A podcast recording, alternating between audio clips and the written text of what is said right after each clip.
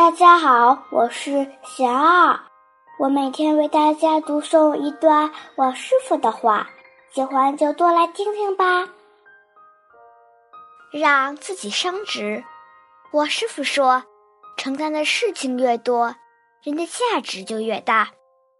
自以为小聪明而偷懒、推诿的人，其实是在不断削弱自己的价值。当一个人对团体、对社会一点作用都没有时，他的存在还有什么意义呢？佛弟子处事当遵循业果原理，种善因，结善缘，自然能得善果。大家有什么问题想问我师傅的，请给贤二留言，贤二会挑选留言中的问题，代为向师傅请教，然后在今后的节目中回答哦。